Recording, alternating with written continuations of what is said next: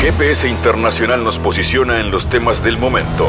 Fabián Cardoso informa y analiza la realidad latinoamericana y de integración regional en una producción de Sputnik.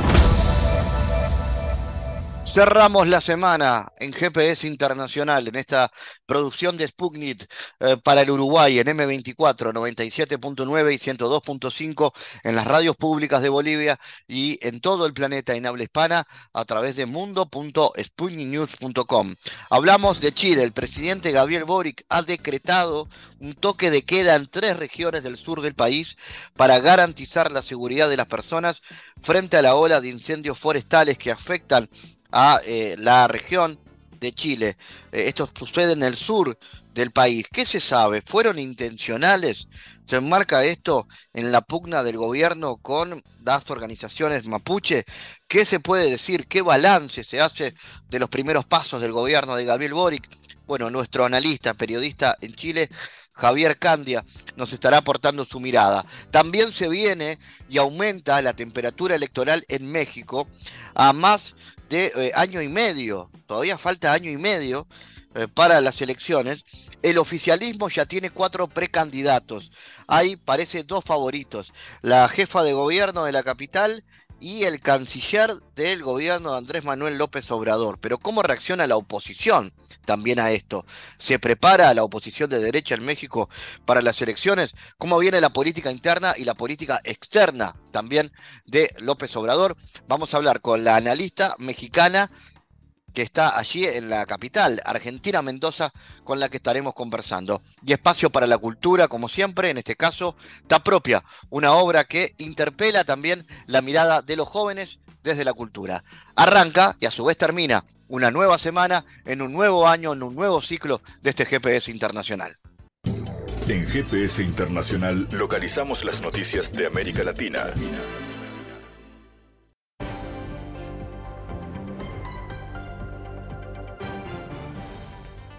Momento ahora de cerrar la semana con noticias. Un avión de reconocimiento estadounidense, PSA Poseidón, vigiló las consecuencias de la explosión en los gasoductos Nord Stream en el mar Báltico en la madrugada del 20 de septiembre.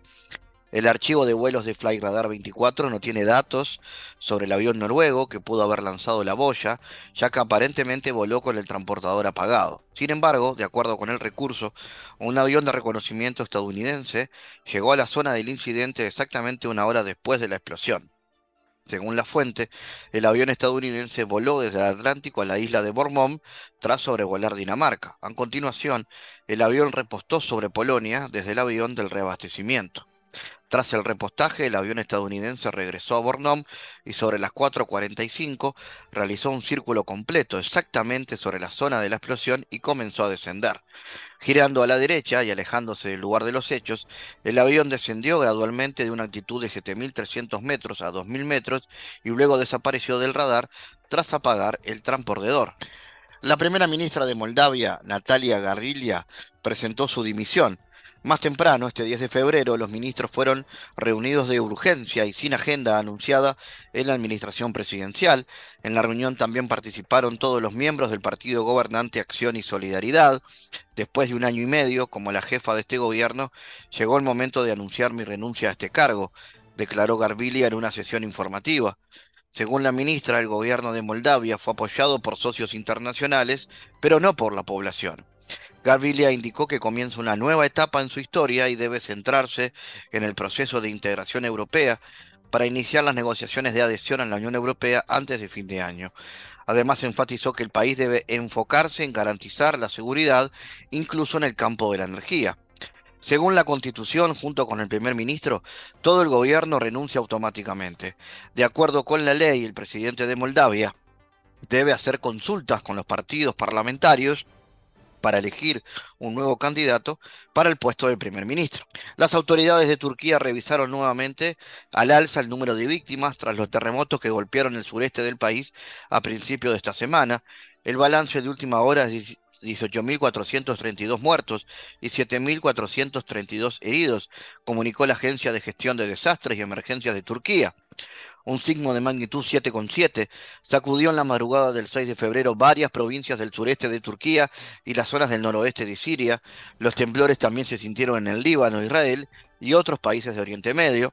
El epicentro del sismo, el más fuerte desde 1939, fue localizado en la ciudad turca de Pasarik, en la provincia de Karamak.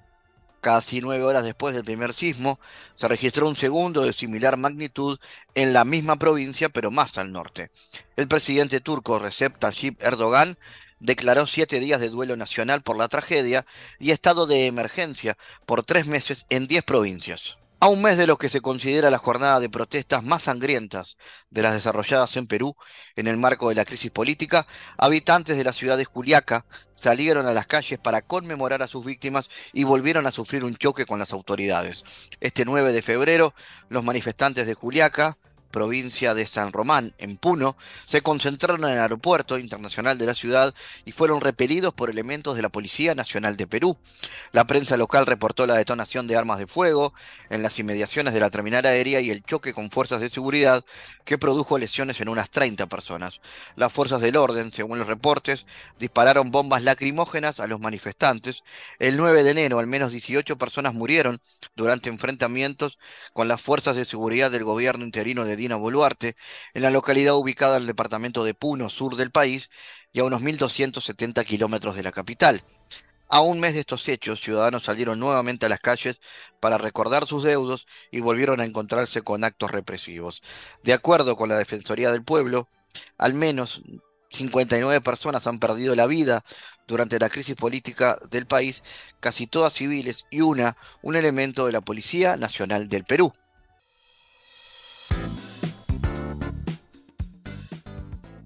El presidente de Chile, Gabriel Boric, decretó el 8 de febrero un toque de queda en tres regiones del sur del país para garantizar la seguridad de las personas frente a la ola de incendios forestales que afectan a la zona. El presidente Boric anuncia toque de queda en las regiones de Biobío, Nuble y La Araucanía, afectadas por los incendios forestales, informó el Ejecutivo a través de un comunicado. El mandatario, quien está en la localidad de Santa Juana monitoreando el combate contra los incendios, señaló en conferencia de prensa que los detalles de la medida serán determinados por los jefes de defensa de cada región, como los horarios y las provincias específicas que se verán afectadas por la limitación de movimiento. Boric agregó que, de ser necesario, obligará a todos los habitantes a que entreguen sus herramientas, maquinarias y agua a los equipos de emergencia y, de no hacerlo, se les serán requisados. Esto obedece a la denuncia de un piloto de combate contra incendios sobre habitantes que no permitían la extracción de agua de sus piscinas para aplacar la convergencia. Para analizar este y otros asuntos que atañen a la realidad de Chile, estamos en contacto con el analista Javier Candia. Javier, eh, ¿cómo analizas la gravedad de los incendios que se desarrollan en el sur del país? ¿Qué se sabe eh, sobre sus causas? ¿Fueron intencionales? ¿Tiene algo que ver con el tema del conflicto mapuche esta situación? Mira, Fabián, buenas tardes. La verdad es que los incendios en Chile eh, son habituales, los incendios forestales, debido a dos factores. El aumento importante de las temperaturas, que, que ha sido un fenómeno marcado por este proceso de calentamiento global, y también por eh, la, presencia de, la industria forestal que ha, instalado principalmente vegetación pirogénica, es decir, vegetación que se alimenta y que se eh, desarrolla del fuego o que crece y se quema rápidamente, como por ejemplo los pinos eucaliptos, eh, que no son parte de la vegetación nativa de nuestro país el hecho de que se fomentara por parte de la dictadura y que esto no hubiese cambiado en los gobiernos de la concertación ni de Sebastián Piñera, el, desarrollo de la industria forestal incluso a cerca de 100 metros de zonas con habitantes ha acercado mucho los bosques de este tipo de vegetación a la presencia de población humana. También ha estado vinculado a que la gente en zonas como la región de Valparaíso, por ejemplo, eh, vive mucho en tomas de terreno ilegales y se instalan donde pueden, no donde quieren. Entonces se instalan muchas veces en zonas de quebradas que tienen este tipo de vegetación, por lo tanto, Esto ha implicado cercanía de la población humana con este tipo de elementos y que los incendios forestales afecten mucho más a la gente. Esto se vincularía, yo diría, con el tema mapuche solamente en el hecho de que parte de las demandas de los distintos movimientos mapuches, con toda su expresión, desde los que utilizan la violencia hasta los que no, ha sido la recuperación de la vegetación nativa. Eh, pero no hay ningún elemento que pueda indicar que la causa mapuche esté vinculada al provocar los incendios, principalmente en la zona centro-sur de nuestro país. Lo que podríamos agregar, sí, es que según todos los expertos, y esto lo vienen an- señalando desde la CONAF, que es el organismo estatal relacionado a este tema hace décadas, que todos los incendios están vinculados en un 99%, para no decir el 100%, a la acción humana. Ahora, esto es distinto a la intencionalidad. Se han detenido personas, por ejemplo, por actuar negligente, por prender cocinillas sin tomar las medidas eh, en, zonas de bosque, por gente que ha hecho quemas ilegales de basura o de ropa incluso, y que han implicado eh, que esto se descontrole y se provoquen incendios. En general, las conductas irresponsables, ya sean con o sin dolo, son las principales causantes de estos incendios. Se habla de que es el mega incendio más grande en varias décadas en la zona sur de nuestro país. Recordemos que también se han vivido en la región de Valparaíso, mucho más próxima a la capital, pero también en el sur. Esto estuvo en un contexto, Fabián, de temperaturas muy poco habituales, que en la zona del sur eh, llegaron entre los 37 hasta los 43 grados de máxima en zonas como Chillán, lo que no es para nada común. En general, en el sur del país se da una oscila- oscilación térmica bastante grande en el verano. Podemos partir con 5 o 6 grados, a veces una mañana con chubascos, a una tarde con 30, 32 grados pero este fenómeno de este tipo de temperaturas es totalmente inusual, una ola de calor que se vivió en todos lados y que tiene en este instante incluso la región metropolitana que está a por lo menos 200 o 300 kilómetros de, de los epicentros de, este, de esta crisis por los incendios eh, con una nube tóxica. Eh, Javier, en ese sentido, eh, ¿cómo analizas la situación política del país? ¿Qué balance se puede hacer de la presidencia de Boric hasta ahora? Principales desafíos y la estrategia del oficialismo tras lo que fue la derrota en el plebiscito constitucional. Mira, desde el gobierno se asume una fuerte derrota con lo que, con lo que fue este plebiscito, en particular porque parte relevante del programa de gobierno estaba relacionado con eh, reformas que se incluían en este proceso constitucional. Se han abierto muchos debates al respecto de sus causas. Eh, es un tema bastante complejo que yo creo que da para simposium, para para investigaciones sociológicas, pero que tiene entre sus elementos la concentración de la propiedad de los medios de comunicación en manos de los poderes económicos que actuaron abiertamente en favor del rechazo, el hecho de que en Chile el 80% de la población no entienda lo que lee, también eh, lo que se llama analfabetismo funcional, también eh, hizo que se generara un caldo de cultivo para las noticias falsas o fake news, como se les llama actualmente, pero sin duda esto dejó al gobierno con dificultades en cuanto a la iniciativa política, a lo que se le suma el hecho de no tener mayoría parlamentaria.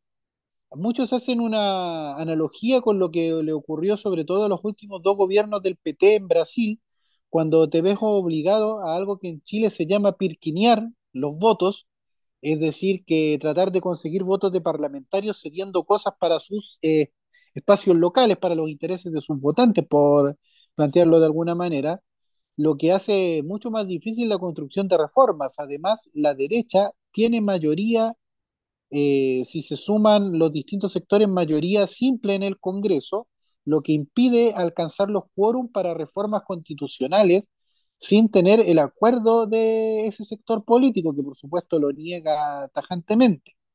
Incluso ha estado en la polémica la necesidad de un acuerdo en materia de seguridad pública que para todos los expertos, sectores para la industria encuestadora, bastante cuestionada también, pero en general para la sociedad parece ser el tema de mayor interés y la, y la derecha se ha negado, pese a que planteaba acuerdos transversales, a plantear acuerdos porque, entre otras cosas, eh, cuestionaron los indultos a personas que fueron eh, detenidas durante el, contexto de la revuelta popular de, que partió el 18 de octubre de 2019. Entonces la derecha se siente con el, control de la situación política y eh, por otro lado las dos coaliciones de gobierno, la que llevó al gobierno a Gabriel Boric y los sectores de la antigua concertación que, que se sumaron para buscar una mayoría parlamentaria, han tenido diversas miradas sobre cómo seguir. Incluso esto se refleja, Fabián, en que el día de hoy existan dos listas para el nuevo proceso constituyente. Una que incluye a la alianza que llevó a Gabriel Boric al gobierno entre el Frente Amplio y el Partido Comunista, denominada Apruebo Dignidad, y se haya sumado el Partido Socialista y el Partido Liberal, organizaciones de un sector autodenominado como socialismo democrático, que incluye partidos de la antigua concertación, que en el resto de los casos optaron por una lista aparte para convencionales, constituyentes, lo que hace bastante difícil que ese sector político, el oficialista, logre tener una mayoría en el nuevo Consejo Constitucional, en el que se requieren dos tercios para, para las reformas, para, para construir mayorías. O sea, la política está siendo forzada desde la derecha y de la, desde la falta de articulación concreta de, la cual, de las dos coaliciones de gobierno a la reproducción de la cuestionada política de acuerdos de los años 90.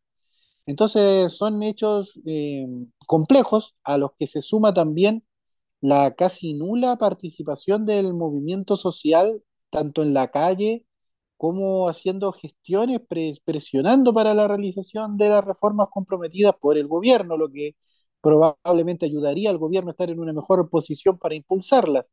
Hasta el momento se han logrado cosas como la, la eliminación casi total del copago en los planes de salud, lo que ha hecho que mucha gente se traslade del sistema privado al sistema público de salud eh, se está avanzando en una reforma que implica 40 horas de jornada laboral semanal y eh, en otros ámbitos que han permitido mejorar la calidad de vida de la población, pero lo que te señalaba, lo difícil que está, se ha tornado a ser política en Chile, además por la presencia de las redes sociales, la cultura de, de la cancelación, de la funa, y eh, por otro lado, también eh, la falta de presencia del mundo social hace muy difícil eh, la, gestión política, podríamos decirlo, eh, y la segmentación de los partidos. Han surgido partidos nuevos desde la extrema derecha, como el Partido Republicano, que podríamos asimilar a Vox de España, o el Partido de la Gente, que es una presión populista que se definen que sin domicilio ideológico que podría, pero que podríamos eh, homologar a, personajes como Bukele de El Salvador. Javier Candia, desde Chile, gracias por tu análisis, tu presencia, tu aporte a GPS Internacional. Un abrazo para ustedes, que estén muy bien. Un abrazo. Analizamos los temas en GPS Internacional.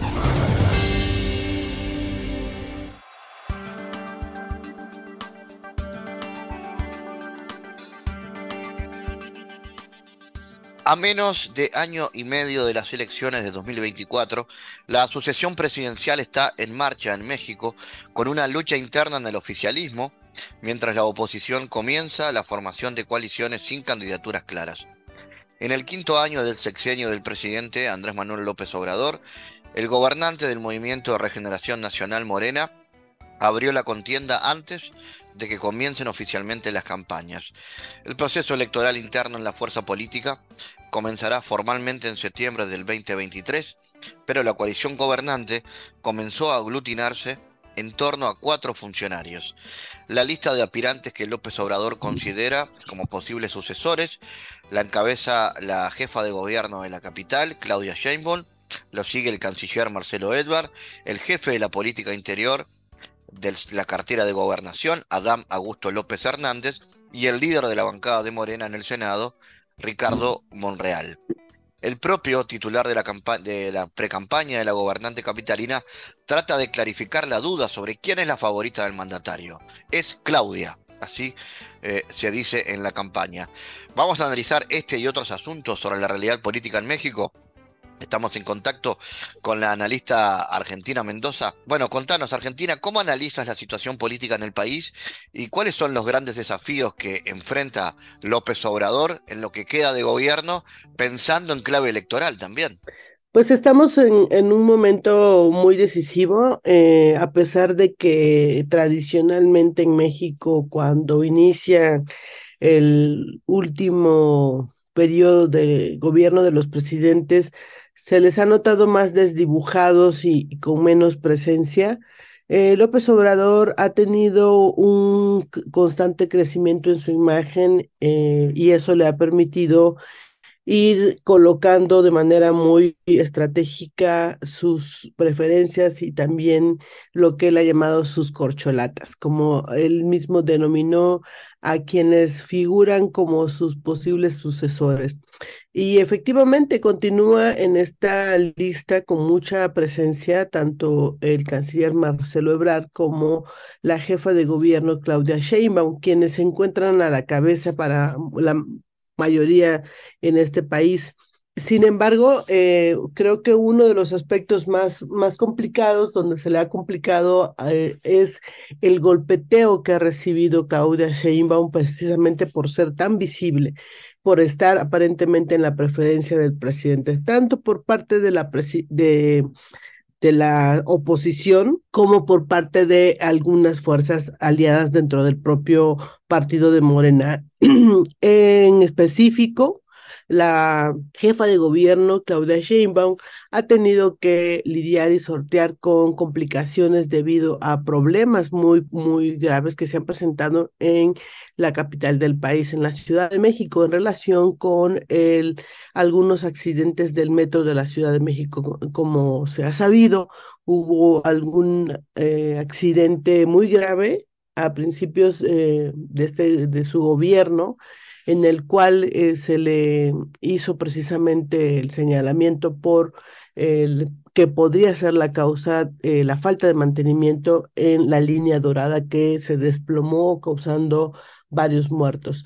Y sin embargo, a pesar de que esto parece haber quedado atrás, eh, otra vez se ha vuelto un tema de causa de, de, golpeteo y de debilitamiento aparentemente. Sus eh, problemas que ha tenido otras líneas y otros accidentes que se han presentado en la línea verde, que es una de las más utilizadas, una que une de norte a sur la ciudad. Y esto eh, ha mostrado un poco pues también la habilidad política de Marcelo Ebrard de saber eh, avanzar mientras esto eh, sucede, ¿no? Mientras este golpeteo se centra en Claudia Sheinbaum. Sin embargo, eh, en el resto del país es claro que hay una preferencia por Claudia y no me refiero a una preferencia eh, abierta por parte del electorado, sino por parte de los y las gobernantes emanadas de Morena, quienes han asumido públicamente una posición de respaldo para ella.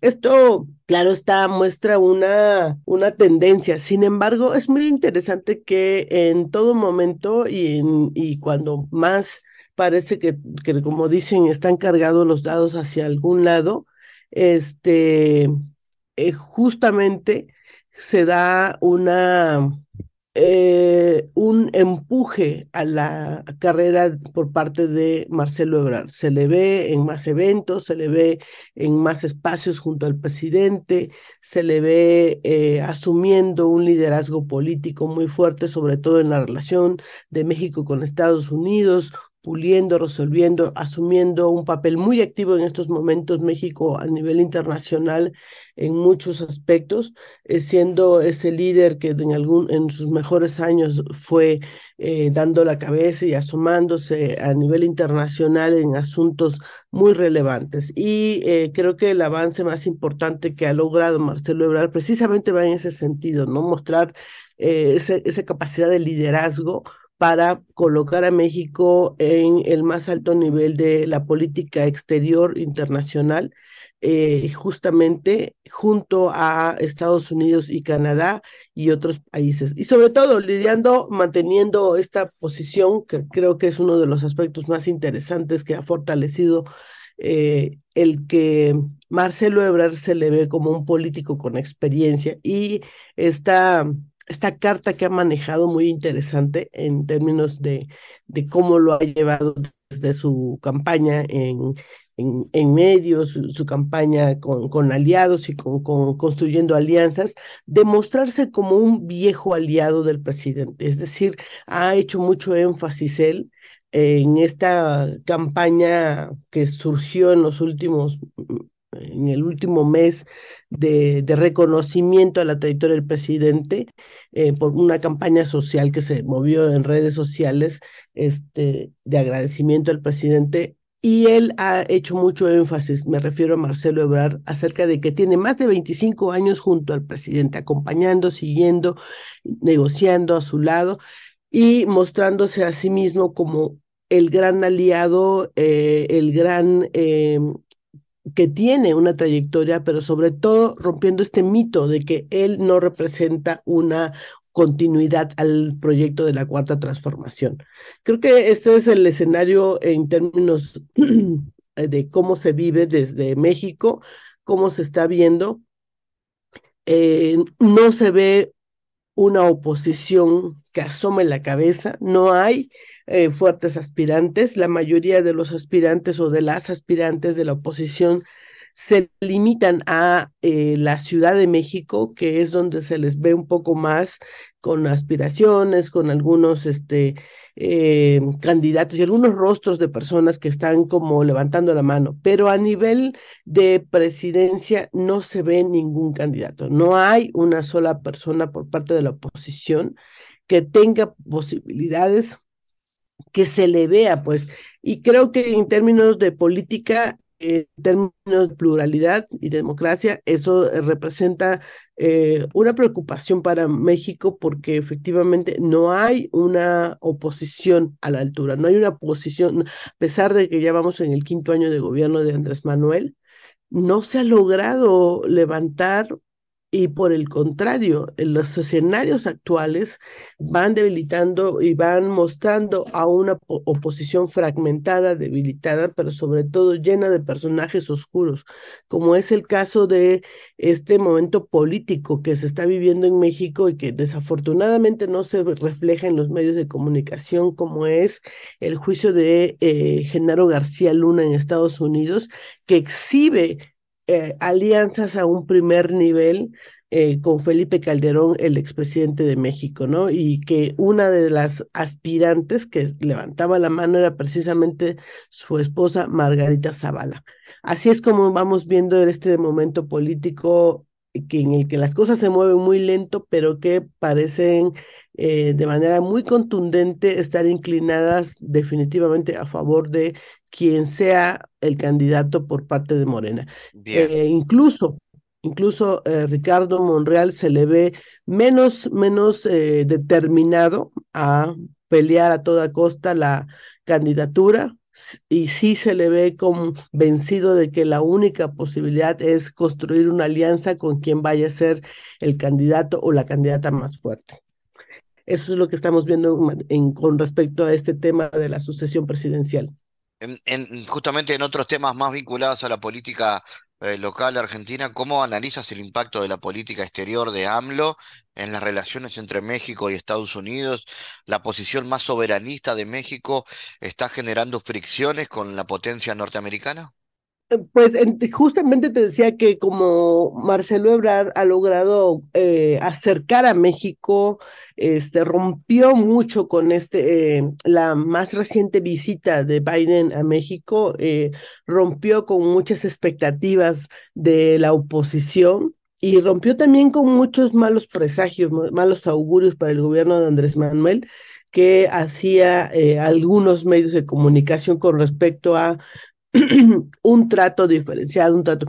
Es claro que es una posición política compleja. México ha construido una soberanía junto a uno de los países eh, pues más poderosos del mundo, uno, sin duda uno de los que más ha este, ejercido presión sobre la soberanía de este país y que mantiene, eso obliga, o ya ha obligado, hay que reconocerlo, a los gobiernos anteriores y a este gobierno a mantener una posición políticamente correcta en la que no hay eh, eh, un, no, no es posible un extremo, en extremo una soberanía a ultranza y sí un punto medio de negociación.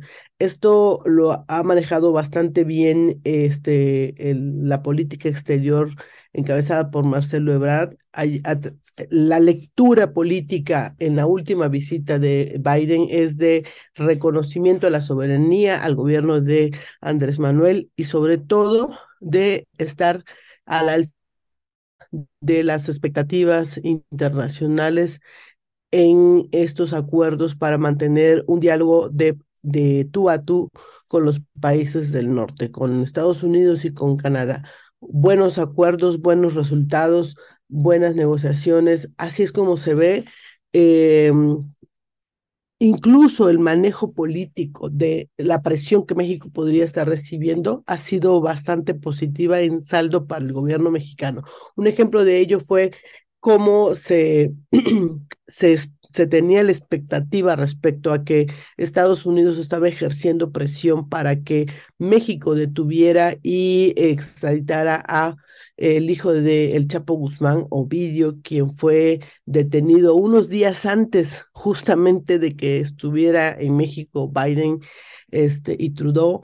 Y en ese contexto eh, se esperaba que la acción continuara eh, con la extradición. Sin embargo, un juez le otorgó la medida para eh, no, no permitir que se le extraditara y este eh, no tuvo mucho impacto en la noticia, más allá de, del, del que fue señalado por algunos medios de comunicación críticos al gobierno de Andrés Manuel como una acción de de oponerse a que Estados Unidos eh, se lo llevara, pero no, no fue, no tuvo mayor eh, impacto en los medios de comunicación.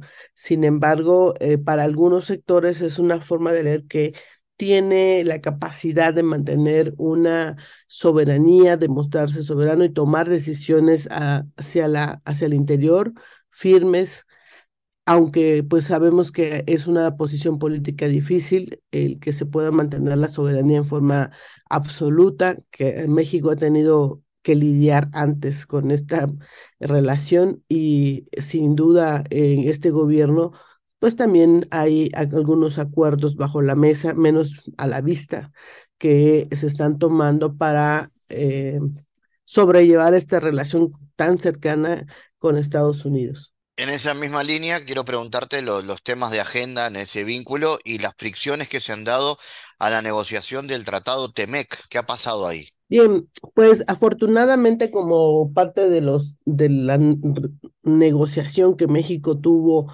este en el 2020 con Estados Unidos y Canadá logró algunos acuerdos importantes y precisamente en enero, los primeros días de enero, México y Canadá lograron una sentencia favorable eh, frente a Estados Unidos, en la cual ambos países, México y Canadá, estaban eh, ante un juicio alegando eh, una, que, una interpretación por parte de de disputar a Estados Unidos eh, para disputarle la interpretación de las reglas del origen del sector automotor. Y eh, el fallo fue favorable para México y Canadá. Y esto ha sido un, un logro, así se ha promovido en México, así se ha hablado acerca de cómo es posible este, que, la, que el tratado no sea parcial y favorable ni absoluto desde la posición de Estados Unidos como se lo ha demandado. Esto significó de manera general que eh, pueda haber que este, permite a los fabricantes de vehículos considerar a las partes de los vehículos eh, como originarias, siempre que sean hasta el 75%. Es, es un tema este, bastante bastante complejo con relación a detalles muy técnicos, pero la Secretaría de Economía en México lo ha difundido bastante como un logro, como un acierto, como una alianza que coloca a México con una eh, posición de tú a tú eh, aliado y con capacidad para disputarle a Estados Unidos y negociar con Estados Unidos de manera muy objetiva y muy centrada en el tratado. Gracias por tu análisis, eh, como siempre, Argentina, aquí en GPS Internacional. Muchísimas gracias, Caetano. Hasta luego. En GPS Internacional navegamos por la sociedad y la cultura.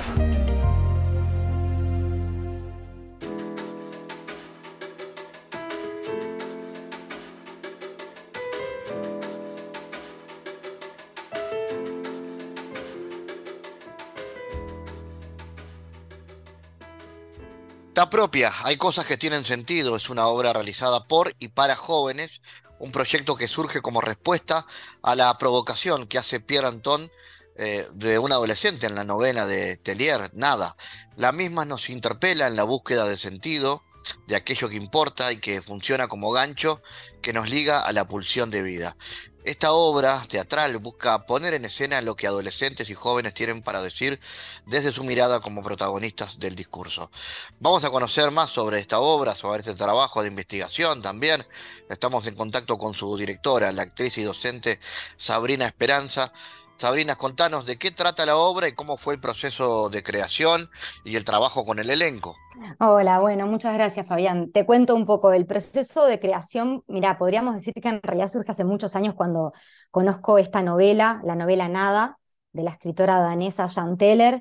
Eh, la conozco gracias a Carmen Rodríguez, que es una psicoanalista que tiene como una amplia experiencia en el trabajo con adolescentes. Y desde la lectura de esa novela pensé que había que hacer algo con respecto a esa novela ahí hay un adolescente que lo que plantea es que nada importa, que nada tiene sentido y que por lo tanto no vale la pena hacer nada. Entonces, a partir de esto, en realidad, nos reunimos con un grupo de adolescentes y jóvenes. Es un grupo diverso, de distintos orígenes, con distintas experiencias con respecto a lo que es hacer teatro, y empezamos a investigar, a indagar en qué cosas sí tienen sentido y también en qué momentos se sintieron que capaz que Pierre Antón tenía razón y que nada importaba. Entonces, bueno, ahí atravesamos distintas situaciones. Es un tipo de teatro, digamos, eh, postdramático en la línea de lo que sería el teatro autobiográfico. Este, y entonces lo que se pone en escena son realmente las vivencias de estos adolescentes y jóvenes en torno a discutirle a este personaje, a discutir la afirmación que este personaje hace y también a plantearse en qué momentos capaz que sintieron que, que Pierre Antón podía tener razón y que había cosas que no tenían sentido un poco viene por ahí lo que aparece en escena. Claro, esa es la provocación que decís que hace Antón en la novela. Exacto, sí, Pierre Antón es un personaje, nosotros en realidad de la novela lo que tomamos es esta afirmación que hace Pierre Antón y poderle discutir. En la novela Pierre Antón se sube a un ciruelo, abandona la educación, sale del salón de clase y se queda haciendo nada, porque dice que realmente nada tiene sentido. Y entonces un poco también es preguntarnos eh, creo que es una, la obra es una oportunidad doble para los adolescentes que están en escena y jóvenes de poder decir qué es lo que piensan, pero para los adultos que quizás vayamos a ver también es una oportunidad de poder escuchar y de poder escuchar desde nuestro lugar como adultos qué mundo es el que estamos construyendo, que hay tantos adolescentes y jóvenes que sienten que este mundo no tiene sentido. Eh, ¿no? Asistimos como país, tenemos cifras alarmantes en cuanto a lo que es, por ejemplo, el suicidio en adolescentes. Entonces, creo que es una oportunidad también para escuchar y para escuchar desde un lugar como de mucha honestidad lo que ellos están planteando. No es una obra que vaya hacia el discurso de lo que hay que decir ni de lo políticamente correcto, es sinceramente ellos ahí y ellas despojados en el sentido de, de que no hay un discurso, digamos, intelectual atrás, ni una cuestión técnica ni profesional, es realmente qué es lo que ellos y ellas piensan.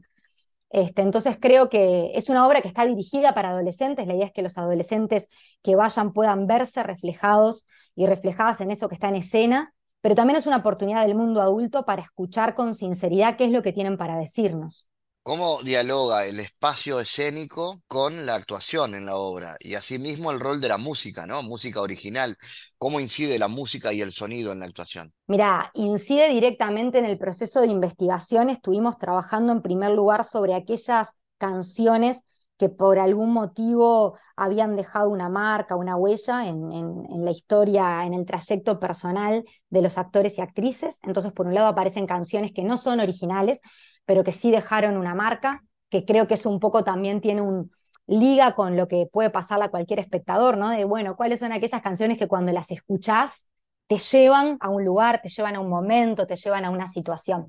Eso por un lado. Y después, eh, la música original está compuesta este, por Mateo Cancela, que es uno de los jóvenes que participa de la obra, que él en realidad se integra para trabajar en la composición musical, él lo que hace es música electrónica, y mm, un poco lo que vimos es que no tenía sentido que estuviera solamente en escena componiendo, o sea, que, que solo compusiera música, siendo que tenía eh, una edad tan cercana al resto del elenco, me parecía que era fundamental que él también estuviera diciendo en escena. Entonces, por un lado, dice desde la música, o sea, la música que él crea es una manera de decir, y también se transformó en, en actor en escena. Y después, con respecto a lo que planteabas del espacio escénico, ahí este, estuvimos trabajando en la idea de un espacio que dialogara y de, un espacio, este, Gastón el escenógrafo lo que trabaja ahí es la idea de, un espacio que también funcione de alguna manera como personaje, ¿no? Es un espacio que, está en diálogo con, eh, se generan unas estructuras que los actores y actrices mueven y se pone en diálogo entonces el espacio con la actuación. Y después también con Lucía Martínez, que es la encargada de, todo el, montaje audiovisual que acompaña muchas de las historias que, los y las adolescentes ponen ahí en escena, este, se proyectan sobre estas estructuras. Entonces la idea en realidad es que todos los elementos que están tienen como un diálogo entre sí y con la platea también. Sabrina, la obra fue seleccionada en el programa Fortalecimiento de las Artes en el 2022. ¿Cómo fue esa experiencia? Ah, esa experiencia fue maravillosa porque mm, la obra también es la posibilidad de que algunas personas que no han accedido al teatro puedan acceder al teatro, no solamente como espectadores, sino como productores. Y Fortalecimiento de las Artes te permite bueno, no solamente que financia todo lo que es la producción, nosotros ganamos producción total, entonces financia la producción, sino que también financia que quienes trabajan tengan el derecho de cobrar por su trabajo. Entonces, eh, realmente esta posibilidad de que adolescentes de diversos contextos puedan acceder a producir teatro, puedan acceder a hacer teatro, eh, bueno, es maravilloso, ¿no? Habla de, la democratización y del acceso a un derecho que es un derecho humano, pero que a veces lamentablemente nosotros sabemos, quienes hacemos teatro eh, y quienes trabajamos además con adolescentes, sabemos que hay un gran porcentaje de nuestra población que a pesar de algunos esfuerzos públicos, justamente como fortalecimiento que hace giras por los barrios, hay mucha gente que sigue sin acceder ni siquiera a ver teatro, ¿no? Mucho menos a producir. Entonces, bueno, también hay ahí un, una intención profundamente política que tiene este proyecto en relación a eso. Danos entonces detalles de cómo y cuándo se va a poder ver la obra. Bien, perfecto. La obra se va a poder ver a partir del primero de marzo que estrenamos, miércoles, jueves y viernes a las 17 horas. Esto también, digamos, tiene que ver con nuestros objetivos. Es una obra para adolescentes, entonces está en un horario en el que centros juveniles, liceos, UTUS puedan acceder, o sea, que los adolescentes puedan ir con sus grupos. Eh, y vamos a estar durante todo marzo, eh, después cortamos en Semana de Turismo y retomamos una semana más, este, luego de Semana de Turismo, y luego eh, iniciamos la, recorrida por los barrios. Es una obra también, aprovecho para comentar el, el, precio de las entradas, es una obra que intentamos también que tenga un precio bastante accesible en lo que es a relación, en relación a lo que es, digamos, las entradas generalmente en teatro. El costo es 300 pesos para adultos y adolescentes. el costo es 150 pesos. Las entradas están a la venta en Ticantel o boletería de la sala. Eh, y el precio especial para adolescentes se accede a través de boletería de la sala. Eso sí, no se puede comprar por Ticantel. Sabrina, otros ¿Otros proyectos para el año? Eh, por ahora estamos a full y centradas en, este proyecto, trabajando con Gabriela Larrañaga, que es amiga y productora. Así que por ahora le queremos meter fuerte a esto y pensar en la posibilidad de que pueda seguir este, más allá de las funciones que tenemos comprometidas con fortalecimiento. Sabrina Esperanza, gracias por estar en GPS. Muchísimas gracias a ustedes por la oportunidad.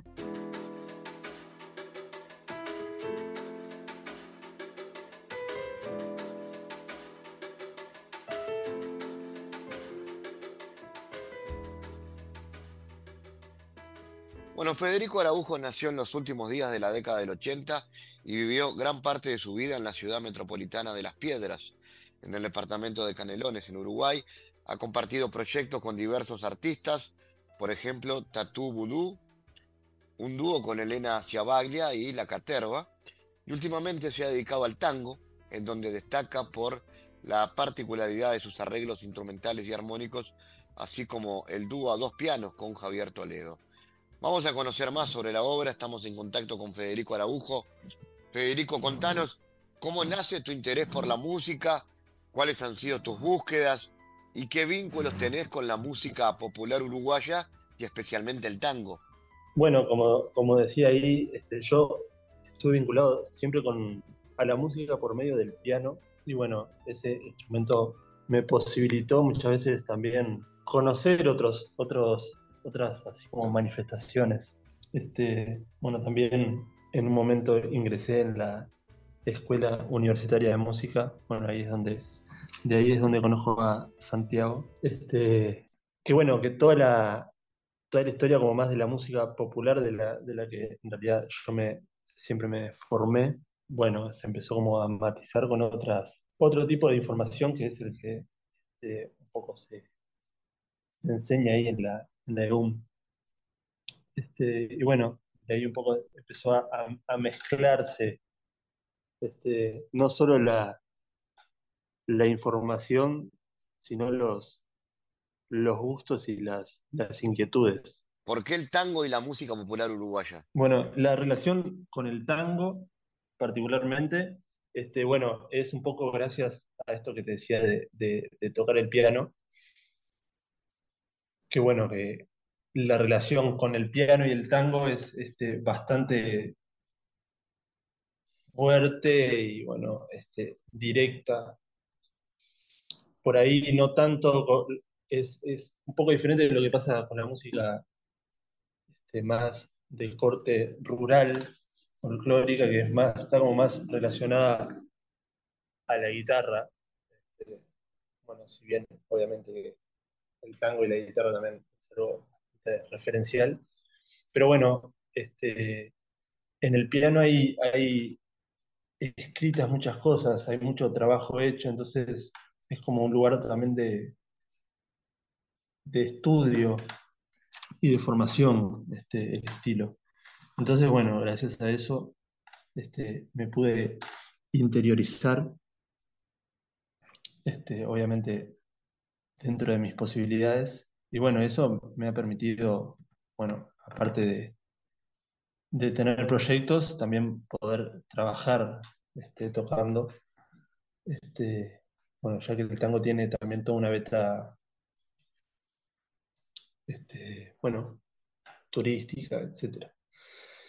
Eh, si bien lo que a mí me interesa, así como como compositivamente este,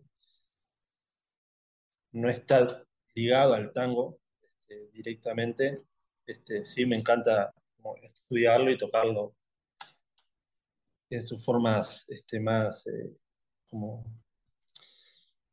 no clásicas ni, ni puras, pero bueno, eso, eso que escuchamos y decimos, sí, eso, eso es tango.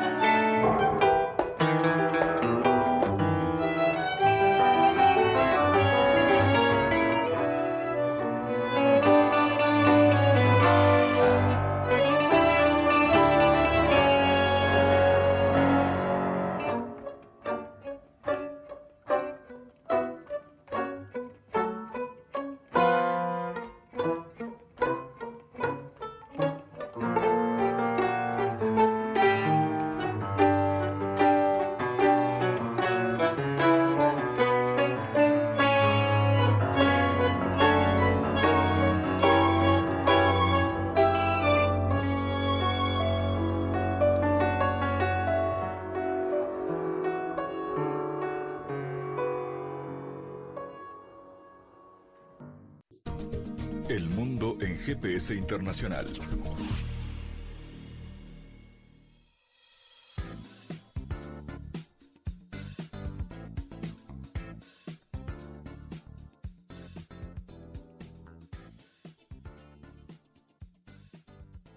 En diálogos geopolíticos analizamos diversos asuntos que atañen a la política mundial, desde el abordaje de los ámbitos multilaterales de articulación política a nivel global hasta las cualidades y los propósitos de las configuraciones regionales, tanto en América Latina así como en otras regiones. Nuestro objetivo es poner foco a una gran diversidad de temas que atañen a la geopolítica en el mundo contemporáneo. Para eso vamos a recibir a Santiago Caetano, aquí en GPS. Bienvenido, Santiago. ¿Qué tal, Fabián? Destacamos las tensiones que emergen entre los procesos de la globalización y la capacidad de acción de los estados. Y al respecto, resulta de interés recordar que tras la intensificación de los procesos de la globalización en los años 70, se advierte una tensión creciente entre la soberanía de los estados y la emergencia de nuevos actores, particularmente de las empresas transnacionales. ¿Qué advertía al respecto el autor Robert Hilpin en su libro Economía Política Global, Santiago? que para el Estado las fronteras territoriales constituyen una base necesaria de la autonomía nacional y la unidad política, para el mercado la eliminación de todos los obstáculos políticos y otro tipo eh, para la operación de mecanismos de precios resulta imperativa. Y tras lo cual existe una tensión entre dos maneras fundamentalmente distintas de ordenar las relaciones humanas, lo que ha moldeado profundamente el curso de la historia moderna. ¿Y cómo se relaciona esto con los cambios en el sistema internacional tras la caída del muro de Berlín? Recordemos que desde la caída del muro de Berlín, la sociedad internacional ha sido un objeto de constante evolución y la intensificación de los procesos transnacionales, así como la acelerada mundialización del capitalismo, con el fin de la Guerra Fría, derivaron en la obsolescencia y la pugna geopolítica entre Estados Unidos y la Unión Soviética y dieron comienzo a un nuevo escenario geoeconómico global. Gracias Santiago por tu aporte a GPS Internacional. Gracias Fabián, hasta la próxima. Les recordamos las formas de seguirnos a través de nuestras redes sociales. Somos arroba GPS Inter en Twitter. Estamos también en la red Facebook GPS Internacional y a través de una lista de difusión a través de la red Telegram, donde habitualmente compartimos los contenidos de cada uno de los programas de GPS Internacional, esta producción de Sputnik que se emite en M24 en Uruguay, en las radios públicas de Bolivia, en Radio del Plata en Argentina y a través de nuestra página mundo.sputniknews.com. GPS Internacional es un programa de información y análisis de los temas más importantes del mundo con mirada latinoamericana. Fabián Cardoso en GPS Internacional junto a los protagonistas analizó la realidad. Una producción de Sputnik.